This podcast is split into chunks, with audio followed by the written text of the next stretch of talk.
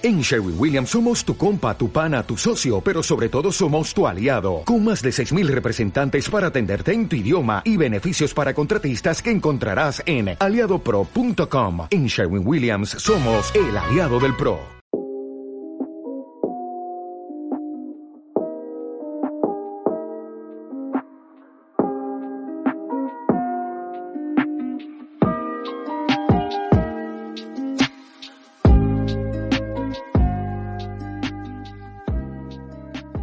Buenos días, Castelldefels. Aquí estamos otra vez en Lighthouse Podcast y hoy tenemos un nuevo invitado, que el cual es, bueno, mi padre. Y bueno, os lo voy a presentar. Es Henry Muralla y aquí yo, Daniel Muralla. Y tenemos también a... Manuel Navarrete. Y, Y a Kevin. y pues hoy vamos a hablar de, de su vida y de cómo ha llegado hasta aquí. Y os queremos dar...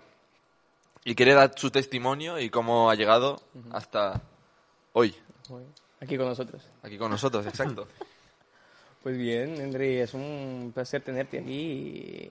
Queremos saber un poquito desde el principio, desde Vale, cuando vale. tú llegaste aquí, pero antes de eso, Antes de venir aquí. ¿cómo era en Kenia? ¿Cómo era tu vida en esta...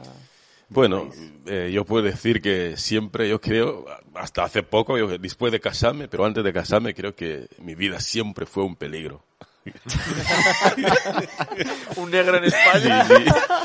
Y porque desde que era pequeño, pues yo jugaba en ríos y ese río tenía crocodilos, tenía serpientes y son animales que eh, asesinaban gente. Porque mi madre iba a trabajar a las 7 de la mañana, empezaba a las 8 y volvía a la casa a las 5.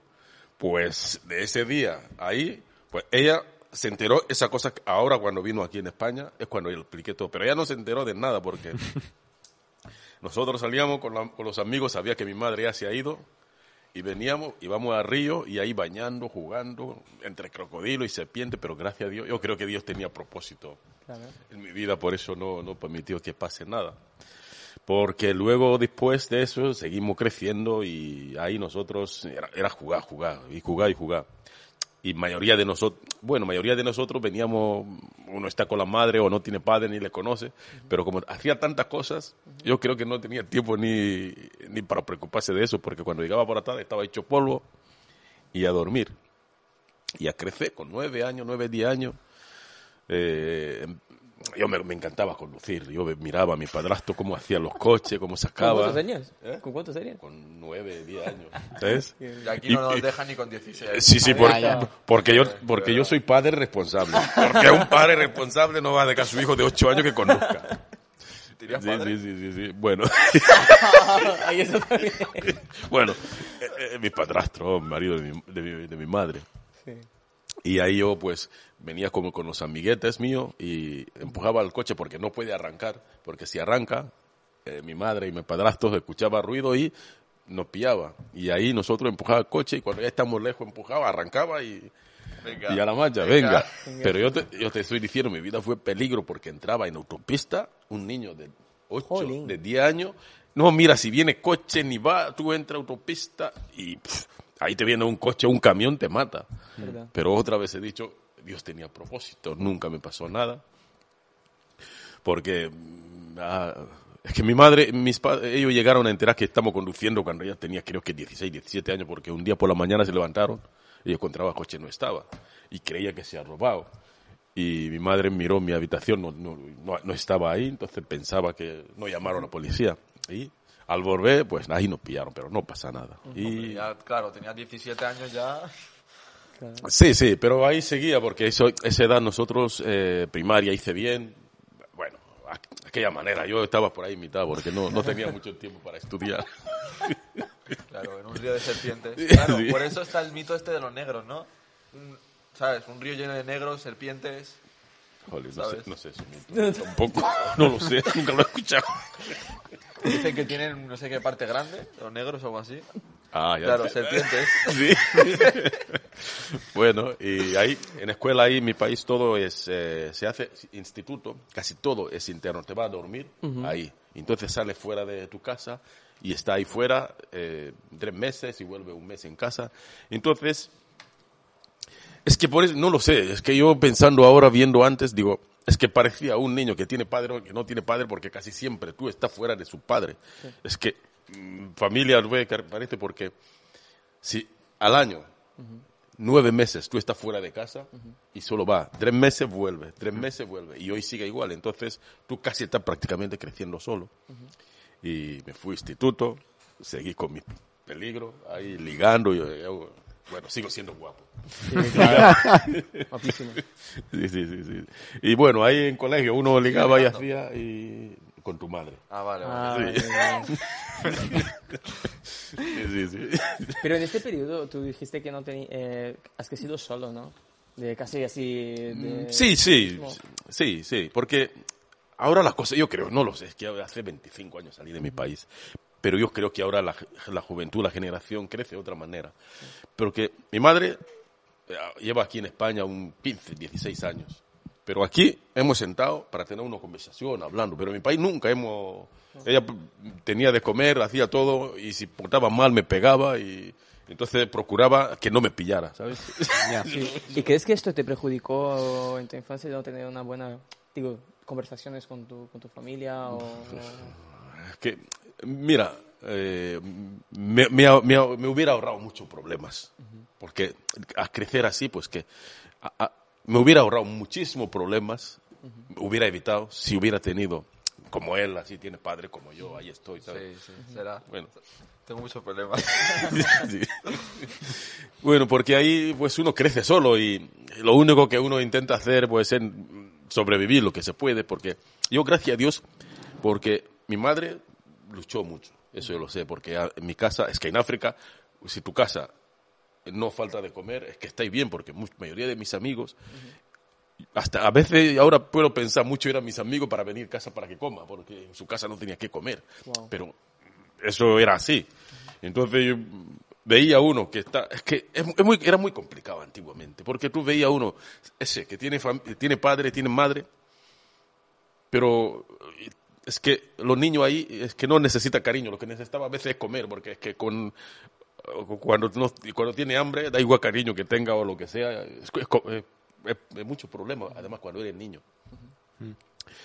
Y eso pasaba, pero gracias a Dios eso en mi casa no había y pues no sé si esto fue bien o mal, pero yo seguía con mi travesura porque eh, cuando hice mi instituto acabé, pero es que eh, yo estaba muy ocupado, no tenía mucho tiempo para estudiar y tampoco me gustaba mucho. Pero, o no sé, porque si yo necesito estudiar algo para sacar algo, estudio. Pero si no, pues no lo hacía. Y, ahí empecé a estudiar y, y empecé a estudiar mecánico de coche. Quería ser mecánico o algo así. Y antes de, de seguir, a los dos o tres meses me salió oportunidad para venir a Europa. Entonces me dijeron, bueno, Europa tiene que ir ahí. Ahí hay mucho trabajo. Joder, yo en mi cabeza digo, ahí me voy, dos tres años, me hago millonario y vuelvo en Kenia. Ahí me monto en mi castillo y... ¿Y cómo, eso? ¿cómo, va el, ¿Cómo va el progreso de millonario? Pero a ver, no corra tanto, no corra tanto. Ya llegaremos Poco ahí, poco. poco a poco, está adelantando mucho. Pero, es- pero esta oportunidad de venir a España, ¿cómo, cómo surgió? Porque eh, mi país, la- normalmente, antiguamente, en mi país la gente no salía mucho. No salía casi del país, o no habían, no lo sé, o la gente no habían estado, pero eh, yo quería venir a Europa, me daba igual que sea España, que sea eh, o China o que sea. Para mí, países de los blancos parecía que todo tiene dinero, ¿sabes? Entonces no es que era para venir a España, porque yo al principio quería ir a Inglaterra y dos días antes de viajar Sí. me pusieron un visado. Oh.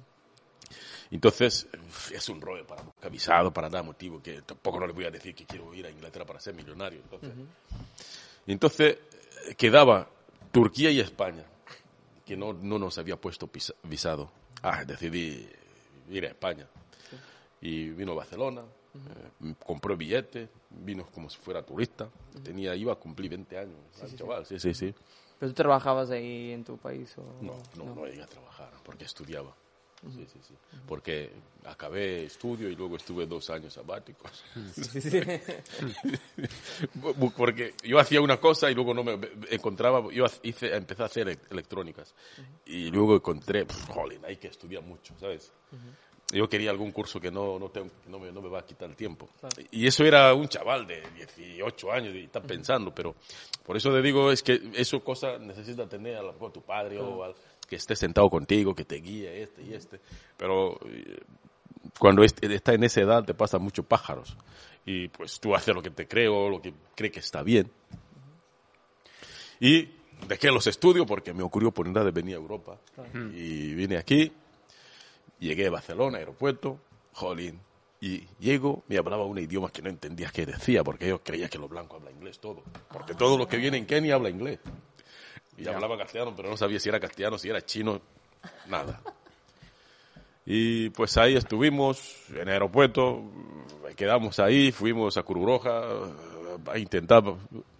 porque- y entonces la gente tampoco hablaba inglés, porque eh, buscaba Cururoja. Entonces Cururoja en, en inglés tú lo lees Creuroya.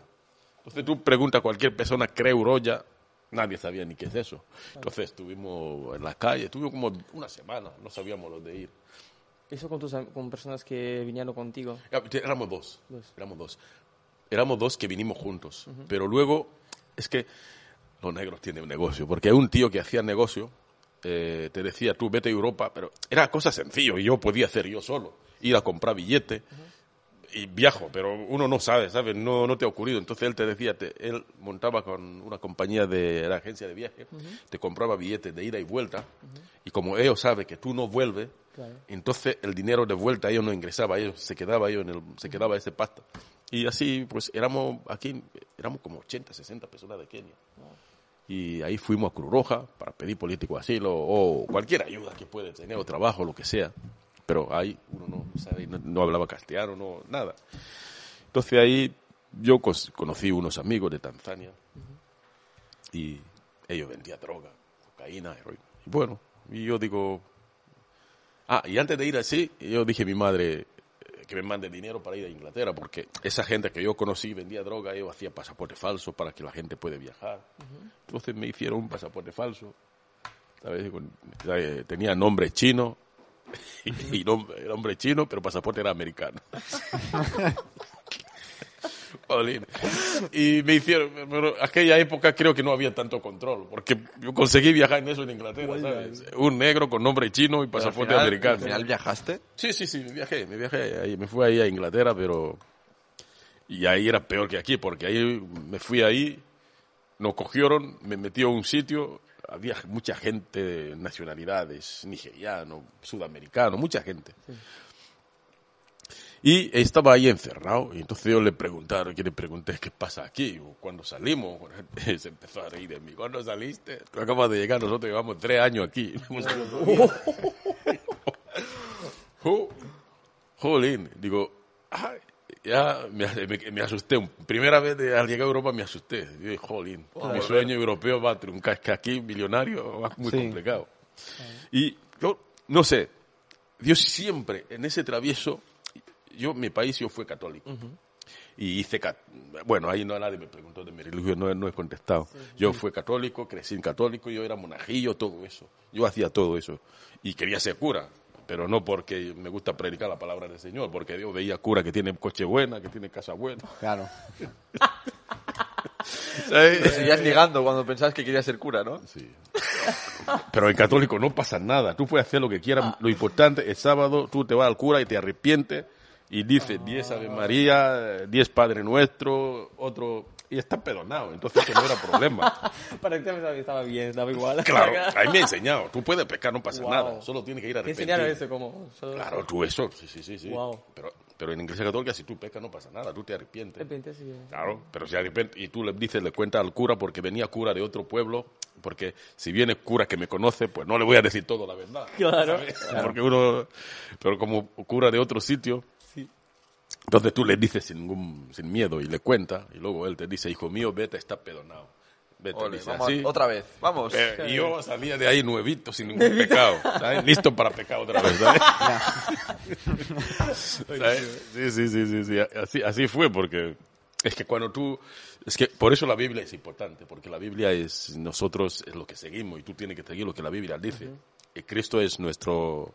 Nosotros tenemos que seguir a Cristo, pero ahí nosotros, yo que nosotros que llamo a Cristo, pero tú haces lo que te ha enseñado, no lo que dice la Biblia, porque el católico hace mucho, casi todo lo que dice la Biblia más, Sí. añade más cosas. Sí. Eh, Igual, cuando... ¿sí? No, que digo que eh, tú venías con expectativas de, de hacerte millonario cuando tú estabas en Kenia y por eso viajaste a España. Bueno, y las perspectivas sigue, yo todavía sigo Pero bueno, aunque ahora ese no es el, ¿cómo se llama? No es el motivo principal. Hmm. Pero a- antes era eso. Claro, pero al, al ver que no se cumplió esa expectativa y que realmente aquí, si vienes a España no te vuelves rico, ¿qué tuviste que hacer para ganarte la vida? Pero eso ya, porque eh, yo todos los días, hasta cuando llegué aquí en España, yo me iba a la misa. Todos los días a las 7 de la mañana me iba a mi misa. Así, y luego me iba con los amigos, como te decía. Me fui a Inglaterra y en Inglaterra estaba cerrado en el sitio de los inmigrantes. Pero yo te digo, es un milagro del Señor. Ahí dentro hay cabina. Un chico llama preguntando si hay alguien de Kenia. Y como los de Kenia no había, entonces se sabía ha llegado alguien de Kenia. Entonces me fui, me puse por teléfono a hablar. Y ese hablaba mi, mi tribu, hablaba Kikuyu, ¿sabes? Y empezó a hablar conmigo y me, me explica y le digo que yo vengo de España y acabo de llegar hoy.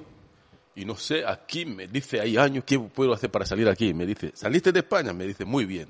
Hace una cosa, escribe una instancia y dile que te manda a España otra vez. Y tú cuando llegas a España no lo digas que pisaste la tierra. Eh, diga que te han, te has devuelto en aeropuerto. Digo, vale. Digo, porque si ahí no sale, digo, tú tienes suerte porque tú has venido de Europa, pero los demás, el que ha venido de Nigeria, de Congo, Claro, de, tiene que volver a su país. de Sudamérica o de Brasil, tenías que volver a donde su país. Pero yo como vengo de España y, y había venido con pasaporte americano, con nombre chino. No, chino. Buenísimo. eh. Juega, juega, juega, juega. Y, y mi pasaporte, es que mi pasaporte es de verdad, porque yo te he dicho, yo intenté, es que muchos sitios, yo intenté buscar solución. Porque antes de eso me fui a Testigo de Jehová. ¿Sabes? Digo, jolín, a lo mejor este me da trabajo y me hago así. ¿Sabes? Me fui y hasta me fui y me bautizaron. ¿Qué más da, sabes? Sí. Así intenté. ¿Qué más da? Si tú, tú, estás, Buscar, ¿no? si tú estás durmiendo en las calles, no tienes ni que comer, ¿qué más da? Si te, si te luego te da el trabajo, Ay, neta. pues bienvenido sea. Estuve ahí un mes, nadie se importaba si trabajo o no trabajo. Ah, dejé de ir, dejé de ir testigo de Jehová. Ay, porque es que no, me- ¿sabes? Y luego me fui a los mormones. Wow, no, qué pasada, ¿eh? Sí, sí, Qué sí. viaje sí, sí. espiritual que tuviste. Y me bautizaron también.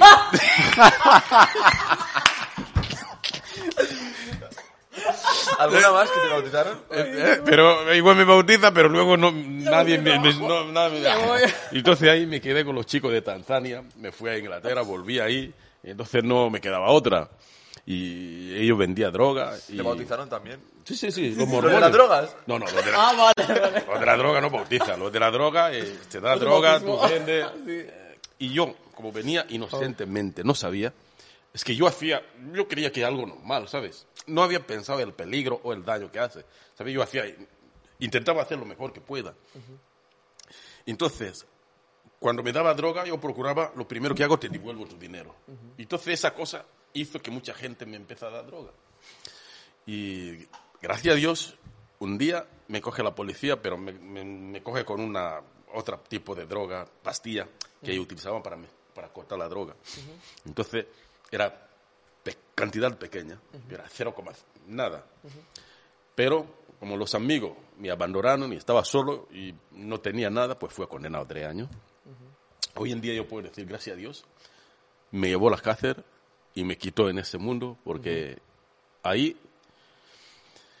eh, ahí pues eh, tuve tiempo de pensar. Y antes de llegar ahí, cuando estuvimos en albergue, hay una religión que me fui, me iba a ir y ellos sí me iban a dar trabajo. Un chico de Ghana, él sí se fue con ellos, pero no sé qué pasó de él. Eran unos musulmanes. Entonces me dijo, lo único que tienes que hacer cuando llega, tú tienes que negar a Cristo. Y cuando tú negas a Cristo, todo lo que tú quieras, trabajo, no te va a faltar nada, casa, no te va a faltar nada. Esa noche no, esa noche no dormí. Digo, jolín. Digo, "Pf, yo todas las cosas hago porque yo seguía siendo cristiano, yo era católico. Pero no pudo negar a Cristo. Digo, no, me voy a la calle, yo sigo buscando la vida como sea, pero a Cristo no le niego. Y ahí me- yo seguía vendiendo droga, pero seguía con Cristo, ¿sabes? Pero a mi manera. Sí, sí, sí. Y, y ahí mi amigo no sé qué le pasó, pero él creo que le dio buen trabajo, le dio casa y él no sé nada de él luego. Porque éramos, habíamos, éramos muchos chicas, chicos jóvenes, como que había- hablamos swahili, de Tanzania también habla swahili. Y ahí cuando nos cogieron la policía, eh, me cogió a la cárcel y yo te digo, ahí te encuentras un chico de 20 años, está solo en la cárcel, sin familia, sin nadie, es que me, eso, me quería morir, ¿sabes? Me cogía cuello así para intentar matarme, pero me dolía y no podía respirar. Entonces no me maté, ¿sabes? Ah, pero me hacía, ¿eh? En broma ahora me río, pero yo intentaba cogerme así, ¿sabes? Digo, jolín, si me podía ahogarme por los pies, así, al menos me muero y sigo respirando. Sí, sí, sí, sí. Y ahí pues Hace gracia ahora, pero... Sí, sí, pero entonces, pero ahí yo empecé, tenía 20 años, veía a la gente que tiene 30, 35 y africanos, y yo hablaba con ellos y le preguntaba cómo va, cómo está, y lo que me sorprendía es que todo tenía el mismo vocabulario. Dice, tenía, tenía dinero, tenía casa, tenía coche, tenía, tenía, pero ahora nadie tiene. Y esa cosa a mí me llamó la atención. Digo, jolín, yo digo, a los 30 años no quiero ser como esta gente, a los 40 yo no quiero ser como este. ¿Tú algo- tenías cuántos años estabas? Tenía 20 años. 20 años. Sí, sí, digo, yo no quiero ser como ellos, eh, algo tengo que hacer. Y no sabía, pero yo sabía algo tengo que hacer. Y ahí en la cárcel yo trabajaba en la cocina y cobraba 16 mil pesetas, son ciento y pico de euros. Pero era, digamos, es como cobrar ahora 300 euros, aunque no es el mismo valor, porque tú estás en la cárcel, comes en la cárcel, lo único que gastas es café, té, fanta, bebida y sale barato. Y, y ahí yo estuve y, y no sabía qué hacer. Y yo quería cambiar. No quería. Y a un pastor, se llama Juan Marco, un día veo que está llamando culto evangélico. Ah, se llama. Es el Y- Juan Marco, nuestro Sí, sí, técnico, es sí, el sí, pastor sí, sí, que- sí. Claro. Sí, sí. Técnico Juan Bueno, este Juan Marco tiene casi tiene 50 y pico años ahora, ¿no? Él. Sí, sí, sí, sí, sí, técnico. Y, y pues él, un día me fui culto evangélico y ahí empezó a escuchar cosas. Y salí. Pero ese tío eh, venía y una vez que tú vas, te venía a buscar. Entonces ya el siguiente jueves no tenía ganas de ir. Estaba aburrido, pero no tenía ganas. Pero él me vino, me, me vino y me buscó y para que no quedara mal, me sabía mal que me ha venido a buscar, tengo, le acompañé. Y ese día eh, él empezó a leer la Biblia y predicando y digo, jolín, ese es el Cristo yo que quiero, ¿sabes? Que te puede, que tú puedes entregar tu vida a él y luego el resto lo que pase da igual, mientras tú estás con él y así tomé esa decisión y de ahí yo empecé a seguir trabajando en la cárcel y fue condenado y me fui a trabajar, eh, me fui a Lérida. Hay una cárcel que se llama Punent en Lérida y ahí es muy estricto. Yo, yo no fumaba ningún tipo de droga. La gente que fuma droga, ese cárcel de Lérida es muy estricto, no puede estar ahí. Pero hay mucho trabajo. Iba a trabajar en campo, hacer caja, cartones y cobraba muchísimo más. Podía cobrar unos 60 mil pesetas, unos 400 euros, será así, o más, más o menos, no me acuerdo. Y ahí tú por la mañana salía de la cárcel, iba a las 8 desayunaba, a las 9 empezaba a trabajar, hasta las 7 de la tarde, volvía a la cárcel, duchaba, comía, descansaba. Y ya tú no estás en la celda, ya está en, en una habitación que se abra, que se cierra y tú puedes ver la calle. Y te pagaba. Pero ahí tiene que ser la gente eh, que no, son, no, no tiene problema con ninguna cosa, porque si tú tienes problema con droga o te, te, hacen, te hace análisis y eres positivo con droga, pues no sale más. Ya te metes en la cárcel de- dentro. ¿sabes? Y ahí estuve yo y, y llegó un momento, yo no, como no tenía, no tenía hogar, Sí. eh, no, me, no me podía dar permiso. Hasta un curra se dio pena y me iba a eh, esa casa de iglesia católica, me pasaba ahí fin de semana y dormía ahí, al menos para salir fuera. Y Juan Marco él mismo, él abrió la cárcel y, y me- le digo a la cárcel que yo me iba a pasar tiempo en su casa. Entonces empecé a salir más permiso. Podía, al mes podía salir dos semanas y volvía. Estaba en casa de él. O, y cuando yo no estaba, su padre éramos, hicimos muy amigos también, en casa de su padre. Y este Juan Marco, eh, su mujer es de Suiza. Es su mujer es cristiano, pero sus padres no son, no son creyentes. Entonces, eh, le decía, un día le dijo, ah, tenemos un chico que ya estaba en la cárcel y es que está en nuestra casa, está viviendo en nuestra casa, durmiendo en nuestra casa. Y la madre de, Hel- de- la madre de Helena Suiza le dijo, jolín, vosotros no le conocéis, no os puede matar por la noche. y luego cuando me fui a Suiza le dijo, yo a la señora la conocí, le digo, mira, yo estaba pensando en matarle, pero... Algo cambió. pero cambié, ¿sabes? Sí, Eso se ha cambiado mi vida. sí, sí, sí, sí, sí. ¿Y, cómo, y qué, y qué te ayudó? Eh, dijiste de eso de, de ver la situación ¿no? de- en la cárcel y cómo, cómo era prejudicial a tu vida, de ver que las personas estaban más mayores y estaban ahí todavía en la cárcel. Además, de ver también, eh, conocer a- al pastor y, y- ¿Qué necesariamente cuando tú saliste de la cárcel tú, tú ah, ah, pensabas? Cuando saliste de la cárcel, ¿qué pensabas en ese momento? Eh, eh, cuando salí de la cárcel, eh, yo lo que es, estaba seguro eh, que tenía que cambiar mi vida. Eso estaba seguro. Si yo, ten- yo, le, yo le dije, Señor, si yo tengo que dormir, dormir en la calle, morir de hambre, me voy a morir y pasaré hambre. Pero tengo que cambiar el ambiente, porque eso es lo primero que hice. Y, y no me fui a ese amigos, porque yo no tenía dónde ir. ¿Sabes? Y así estaba, porque a veces te dice, jolly, me voy a ver un amigo cinco minutos, hago, yo qué sé, 100, 100 euros y ya tengo para semana. Pero digo, Señor, no. Si todo lo que pasa, tengo que morir de hambre, pasaré, pero ya mi vida cambia. Y ahí el único tenía era Señor, no tenía nada.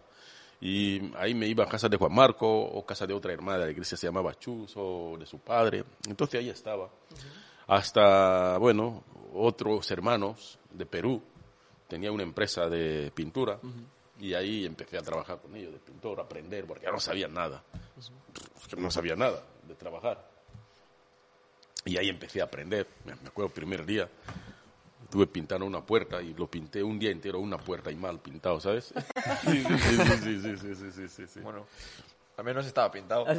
Sí, al menos estaba pintado. Ya, pero luego tienes que cobrar a final de mes, pero es que no te, no te puedo comprar una puerta, una puerta lo pinta en menos de 10 minutos. Claro. Pero bueno, sí, pero bueno, la intención era... Sí, sí, y al final nos hicimos muy bien amigos con ellos y aprendí de pintar y, y hasta, hasta llegué a montar mi empresa de pintura. Sí o sea, y ahí estuve, estuve trabajando y hasta que llegó crisis de 2008 eh, no había más clientes y, y bueno, y empecé a buscar otra cosa. Pero antes de eso, ya estamos adelantando porque eh, no hemos llegado como llegué a conocer a él. A mí, a mí. Vas a conocer a él. Como llegó. Bueno, depende, sí, sí, sí, porque cuando estaba en la cárcel, eso yo decía, es que con cuarenta y pico años yo no quiero encontrar como esta gente, Ahora, no ahora está tienes, solo. ¿Tienes 30 y cuántos? Bueno, tengo 40, ¿cuánto tengo? 30 y 32, ¿no? No, ¿Tienes? 32 no. tengo 40. Aunque parezca aparento, 30 y pico tengo 40, 46. ¿no? 46. Tengo. Sí, sí. Este año cumplo 47, me parece. Sí, parece, parece. Me parece, me parece. Del Sí, 74. es que, es que ese tema a mí de cumpleaños es que no, no está, no- yo no estaba acostumbrado. Yo estaba que me crecí en la selva. Uno crecía y cumplía y, y ya está. Yo me acuerdo primera, el primer aniversario con mi mujer, eh, un día por la mañana, su madre, yo, ella sabe, ella sabe que la quiero mucho y todo eso. Y todo. Y le llama por la mañana a las 8 y le pregunto, ¿para qué te llama tu madre a esta hora? Me dice, ah, me llama para felicitarme mi cumpleaños. Joder. Y no lo sabía. ¿Sabes? De que no me acordaba, era tu cumpleaños. Ya. Pero, ¿sabes? ¿Eh? ¿Sabes? Digo, es que se casó con un negro de la selva, pues. Ya. ¿eh? Da mucho cariño, pero esta cosa no, no me acordaba. A él solo le van los ríos de serpientes. Ya, ya, ya. Y cuando yo salí de la cárcel, y, em- y empecé a visitar la iglesia ahí, Betania ahí, de, de Juan Marco ahí. Y mucha gente lo conocía como Milu, aquí de aquí la iglesia. Yo lo iba a visitar a su casa. Sus, sus hijos no habían nacido. Creo que los dos mayores habían nacido entonces. Sí, sí, sí, sí. Eran pequeños entonces. Sí. Porque yo cuando iba a su casa también, ¿sabes? Me invitaba a comer, no tenía dónde. Pues los hermanos, entre hermanos, un día me invita aquí, menos mal no comía mucho, ¿sabes? Sí. Y, y, pues ahí en la iglesia, eh, pues conocí la, la madre. Porque éramos, eh, yo era, éramos vecinos con la, la hermana de Daniela, que se llama- Ródica, la, ma- la mamá de Ervin. Sí. Y a mí, siempre a mí, hasta mi sobrina, era, yo me encantaban los niños siempre. Y ahí, pues yo lo cuidaba a Ervin. Sábado, cuando trabajaba la, la madre, Ervin y Erika, la hermana pequeña, la hermana tenía un año, Ervin, no sé, tenía cinco o seis por ahí, más o menos. Y se quedaba en mi casa. Y ahí, pues, eh, venía a visitar a la madre y pues ahí ya lo conocí, la madre de, de mi hijo. Sí. y pues al, al conocernos eh, casi a los dos meses, éramos novios y ya a los dos meses ya queríamos casar, pero como no tenía consulado, tardamos unos seis, ocho meses. Y Qué pena. Qué ¿eh? pena, ¿eh? eh, hubiera sido un poco más mayor. O no. Eh, O no hubiera nacido. ¿Pero por qué? No lo sé. Cada, dicen que cada... Bueno, da igual, pasemos de esto. pasemos al siguiente. Pasemos. sí, sí, sí. No estamos aquí para hablar de biología, estamos aquí para hablar de su vida. Bueno, no, no pasa nada, podemos hablar de biología, porque en escuela, matemática y física no sabía, pero biología, yo era bueno. Yo era bueno. Sí, sí, Bueno, sí. es biólogo, va a hacer su nueva empresa ahora. Esa empresa ahora. favor, seguid el número de aquí abajo. Sí, sí, sí. Y pues ahí nos casamos y al casarnos, a, los, a los nueve meses, pues en- bueno, cre- creo que al casarnos a diez meses nació él. Sí. Sí, tenía- sí, sí, sí, sí, sí. Y ya- ya, bueno, ahí creció él y ahí estaba. Yo, Pero ¿qué, qué cambió? ¿Qué cambió en tu vida? ¿Cómo eras antes y después de que me tuvieras? Eh, bueno, es que cuando uno tiene señores, que la cosa cambia, porque ella piensa diferente, hace diferente, porque yo he crecido en un país que cultura, el hombre nunca entra en la cocina. Yo, mi país, ahora no eh, sale. ni- ya, ya no salgo ya. mi país, yo me levantaba, salía de mi cama, mi hermana me tenía que arreglar la cama, o si cocinaba algo, no le entraba a limpiar la Así, pero no me quejaba, ¿eh? No me quejaba. sí, y pues cuando... Y tampoco es eso. Yo cuando tuve, tuve el hijo, pues, como cualquier padre, pues, yo ahí pues veía a mi hijo, bueno, cuando nació, los médicos me dijeron que guapo era, pero le miré sinceramente, no era guapo, era feo. Pero bueno, ahora no es. Sí, porque tardó, porque fuimos a las seis, no sé si es seis, seis, eh, la 4 de la tarde al, al, hospital y no nació hasta el día siguiente a las oh. 6. A mí me dijeron que tardé tres días en nacer. No, no, no tres, tres, días no, pero muchas horas. Tu, tu madre estaba ahí con dolor Pobrecita, y cosas de eso hasta final lo operó. Cuando lo operó, pues el niño había sufrido golpe, cabeza, tenía como pera y cosas Por eso, Por eso ahora... ¡Ah, entiendo ahora! Por eso ahora Ah, entiendo. lo ve y a veces cuando hace locura tenéis que entender. Pasó ahí al- Hola chicos. Sí, sí, sí, sí. Y bueno, ahí estuvimos, era fruto de nuestro amor y ahí estuvimos con mi mujer y yo ahí era el, eh, yo qué sé, yo como el padre estaba ahí con el niño y todo eso y, y él pues eh, como si eh, ahora pasa de mí, pero hace poco empezó a pasar de mí, ahora ya sabe mucho. Pero entonces antes llegaba a la yo llegaba a casa a las 7 o algo así, si tardaba en llegar el niño estaba ahí papi, y papi, y papi, estaba nervioso, y papi cuando llega, y papi, y papi, y papi. Tú también lo Eh, hacías con tu padre, ¿no? Sí, sí, mi padre. Y, y yo para mí era, era para decir que no llegue, porque a mi época los que tenía padre, es que miraba el reloj, jolín, decía tu padre no llegue, porque si llega te da primero paliza que has hecho mal, que has hecho ese. Entonces prefería que no llegue. así sigue Claro, jugando. claro. Sí, sí, sí. Pero él pues quería que yo llegue para jugar. Para pegarme, ¿no? Sí, sí, sí, para que podamos Para jugar. Y, jugar a, a lucha libre. Sí, sí, sí, sí, wrestling. Y, Yo tengo una pregunta para ti y es que, visto tu vida que ha cambiado tanto desde, se puede decir, de un mal comienzo hasta que ha cambiado un- hasta tan bien, hasta este punto de tu vida, ¿tú te arrepientes de tu pasado? Mm, es que ya no sirve para nada. Es que ¿para qué sirve arrepentirme? Mm, yo lo único no maté a nadie. Si hubiera matado a alguien, no hubiera arrepentido. Bueno, yo vendí droga, pues es mal. Uno se arrepintió y Señor te perdona, da igual lo que tú has hecho. Y bueno, y doy gracias Señor, porque ahí Señor, cuando tú entras, pues Cristo te, te hace nueva criatura y te cambia y tú ya eres de Cristo y, y ahí tú sigues con su palabra, porque Cristo es misericordioso y, y, y bueno, y ahí a- al conocer al Señor, porque también uno cuando llega a conocer al Señor, tú sigues, a lo mejor tú sigues, eh, mira ejemplo de, la- de otro cristiano o escucha los versículos que te dice la iglesia o así. Pero uno eh, es, es- es- es bueno porque yo, como decía, no me gustaba mucho leer, tenía mucha pereza. Pero con la tecnología entra, había Biblia hablada. Entonces yo trabaja- trabajaba en una cabina de pintura, ¿sabes? Y yo todo el día, si estoy ahí ocho horas, estoy con casco, estoy escuchando. Y al mes podía escuchar toda la Biblia, pero no es lo mismo que tú escuches que lee, porque lee no puede. Y más antiguo, porque en menos de, en dos o tres días Nuevo Testamento lo puede escuchar, sabe que es Biblia hablada. Y entonces ahí empecé a escuchar, ahí Señor pues me empezó a revelar, porque ahí me empezó, tú empecé, empecé a conocer toda la, la escritura. Entonces ahí, eh, ahí tú empiezas a crecer, a crecer, porque ahí está bien, porque aprendes la palabra, y cuando aprendes la palabra, eh, tú si te vas a la iglesia o te vas a otro sitio, eh, puedes escuchar la palabra y, y te puede bendecir más, porque tú ya te has escuchado, sabes de dónde está, te puede ir a mirar o seguir leyendo.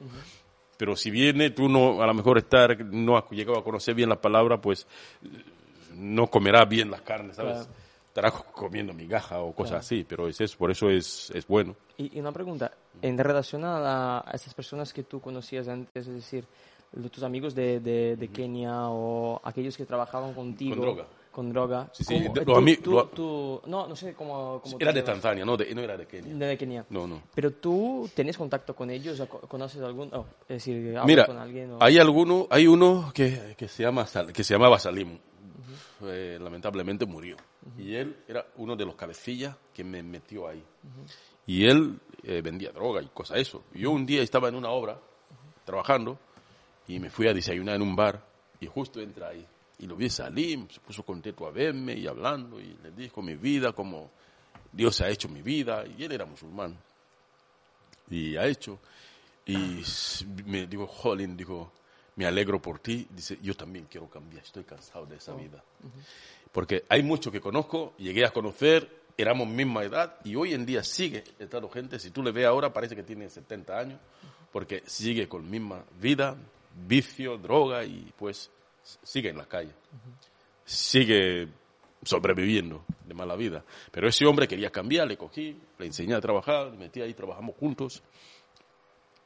Pero como él ha estado muchos años ahí, a veces un fin de semana se iba con los amigos, consumía cocaína o heroína. Y un día se le dio un preinfarto. Y venía a la iglesia también. Y médico cuando se fue ahí, médico le dijo, nosotros no sabemos cómo tú estás vivo, porque lo que te pasó debería estar muerto. Di- Y el médico le digo, nosotros no, no lo sé, no creemos en nada, pero aquí tú es un milagro, tú deberías cambiar tu vida, porque el día que tú consumes un gotita o un polvo de droga, que sepa, vas a morir porque tu corazón no va a aguantar. No va a aguantar. Y entonces, pues yo le dije, Salim, ya sabes, el día que tú quieres consumir, llámame antes y te despide de mí, porque te vas a morir, te ha dicho. Y él salió del hospital, tenía su pastilla que tenía que tomar toda la vida, pero vivía normal. Y eso. Y seguimos trabajando, viniendo a la iglesia.